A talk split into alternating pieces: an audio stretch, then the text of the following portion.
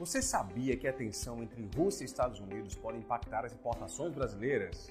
Olá, meu nome é Cícero Costa, especialista em benefícios fiscais e direito tributário. E nesse vídeo você poderá acompanhar como a disputa de poder existente entre Rússia e Estados Unidos na chamada Guerra Fria 2.0, impulsionada pela questão da Ucrânia na OTAN, pode impactar as importações brasileiras. Estamos prestes, se tudo caminhar como está seguindo, para batermos de frente com a Guerra Fria 2.0, decorrente da crise evidenciada pela relação entre Estados Unidos e Rússia, em virtude da questão da Ucrânia e sua entrada como membro da OTAN. Agora, nos perguntamos até que ponto essa disputa pode impactar o comércio exterior brasileiro e se de fato vai culminar em uma guerra disputada em campo de batalha e não apenas na retórica. Mas, primeiramente, vamos relembrar o que foi a Guerra Fria e como resultou na questão da Ucrânia. Bem, sabemos que a Guerra Fria foi uma disputa entre duas superpotências da época, Estados Unidos e a União das Repúblicas Socialistas Soviéticas. Esse foi um período de intensos conflitos que se iniciou em 1947 e só teve fim em 1989, se ocorreu um conflito armado direto entre União Soviética e Estados Unidos. Assim, ambos esses países iniciaram uma batalha por influência mundial e o mundo se tornou bipolar. De um lado estavam os socialistas e do outro estavam os capitalistas.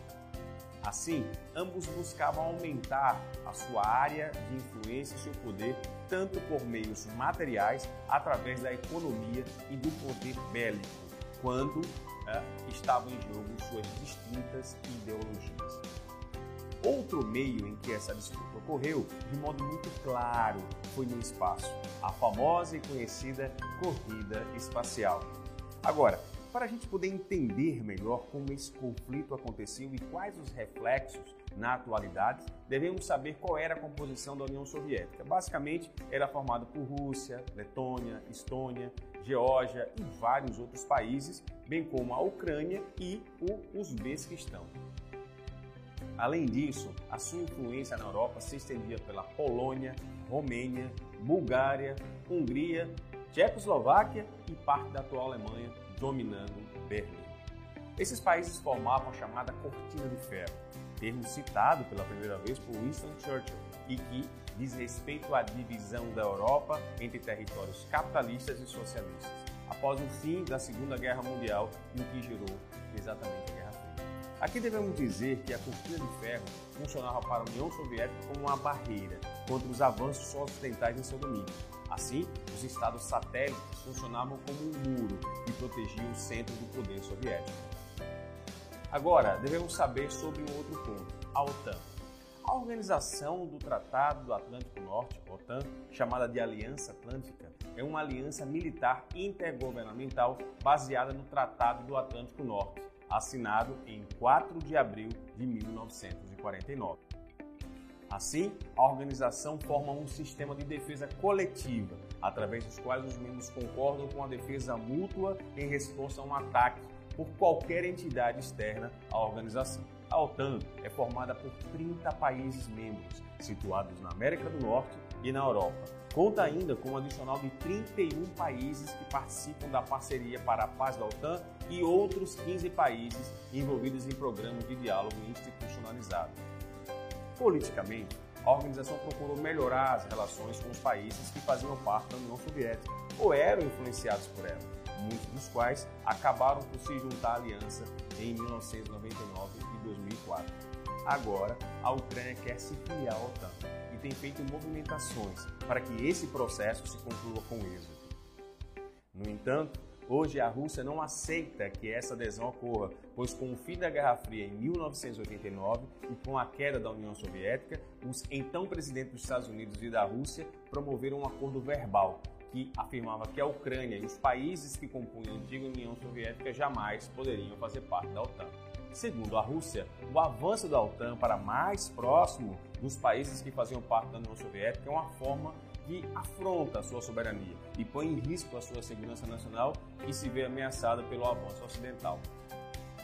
Termo Guerra Fria 2.0 é utilizado para descrever o conflito geopolítico e ideológico entre Estados Unidos e China nessas duas últimas décadas, mas agora reutilizamos para tratar também dos Estados Unidos e Rússia. Desde novembro de 2021, a Rússia tem enviado para sua fronteira com a Ucrânia milhares de soldados. Hoje, afirma-se que haja mais de 160 mil soldados na fronteira aguardando comandos para a invasão, que tem aumentado semanalmente. Talvez os interesses de Vladimir Putin, líder russo, não sejam de fato de invadir seu país vizinho, mas a ameaça com certeza é real. Sendo assim, Putin utiliza esse fator e está exigindo a retirada das tropas da OTAN da Romênia e da Bulgária, ex-repúblicas socialistas soviéticas. Por outro lado, aliados da OTAN têm aumentado o envio de navios, aviões, armamentos para defender a Ucrânia. Além disso, analistas de relações internacionais repetem em som quase que uníssono que caso a Rússia promova a invasão da Ucrânia e isso se torne um conflito crescente bem no coração da Europa, a China poderá invadir Taiwan, agravando a crise dos chips. Em vista disso, temos observado também um estreitamento de relação entre China e Estados Unidos por interesses comuns. E quais outros efeitos poderiam ser sentidos? Bom, nossa parceria com a Ucrânia é pouco expressiva, representando apenas 0,08% nas exportações e 0,1% nas importações, mas ainda ponto de alerta. De acordo com a Money Times, uma das reações mais imediatas caso ocorra um conflito seria a disparada do custo de energia, conforme disse Leonardo Trevisan, internacionalista e economista para a revista. Para a CNN Business, Analistas afirmam que se a Rússia invadir a Ucrânia, os americanos cansados da inflação provavelmente pagarão o preço na bomba. Bom, tais análises foram feitas para a população norte-americana, mas os brasileiros não ficariam de fora desses efeitos.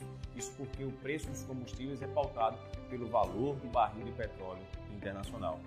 Caso o petróleo aumente, assim como também haja o aumento do dólar, invariavelmente o preço dos combustíveis também vai aumentar aqui no país, afetando toda a cadeia produtiva tal aumento pode agravar ainda mais a crise que vivenciamos com o frete, tanto terrestre quanto marítimo, que seria um desastre para todos os envolvidos em operações de comércio internacional. Por consequência, os alimentos e praticamente todos os produtos, industrializados ou não, serão afetados pela guerra. É preciso observar qual será a extensão dos conflitos e como os países devem reagir à invasão da Rússia na Ucrânia. Por exemplo, caso de fato essa guerra cresça em níveis exorbitantes, ultrapassem as barreiras regionais, então as importações seriam extremamente impactadas, tendo em vista que os esforços se voltariam exclusivamente para a guerra. Devemos lembrar que no ano de 2021 a participação russa nas importações saltou 107%, sendo o maior aumento verificado no ranking. Os mercados locais de títulos, moedas e ações em Moscou e Kiev já foram atingidos mas uma escala nas tensões pode agravar ainda mais as baixas do mundo afora. Bem, com sinceridade, ainda não podemos precisar exatamente o que pode acontecer, mas uma coisa é certa, devemos estar atentos, pois de fato se trata de uma disputa com grande chance de escalar e mundialmente e causar danos globais. Continuamos atentos sobre essa situação para que possamos tomar as melhores soluções para cada caso. Bem, era isso que nós tínhamos por hoje. Se você gostou desse vídeo, não esquece de curtir e se inscrever em nosso canal para continuar recebendo vídeos relacionados à sua atividade. Muito obrigado e até o próximo vídeo.